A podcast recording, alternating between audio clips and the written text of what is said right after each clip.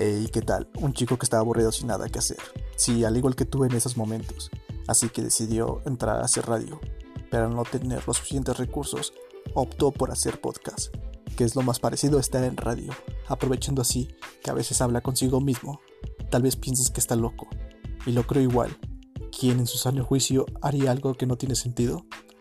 Aún así te invito a que escuches cada podcast, porque cada podcast será diferente, tratando diferentes temas, algunos alegres y otros de miedo.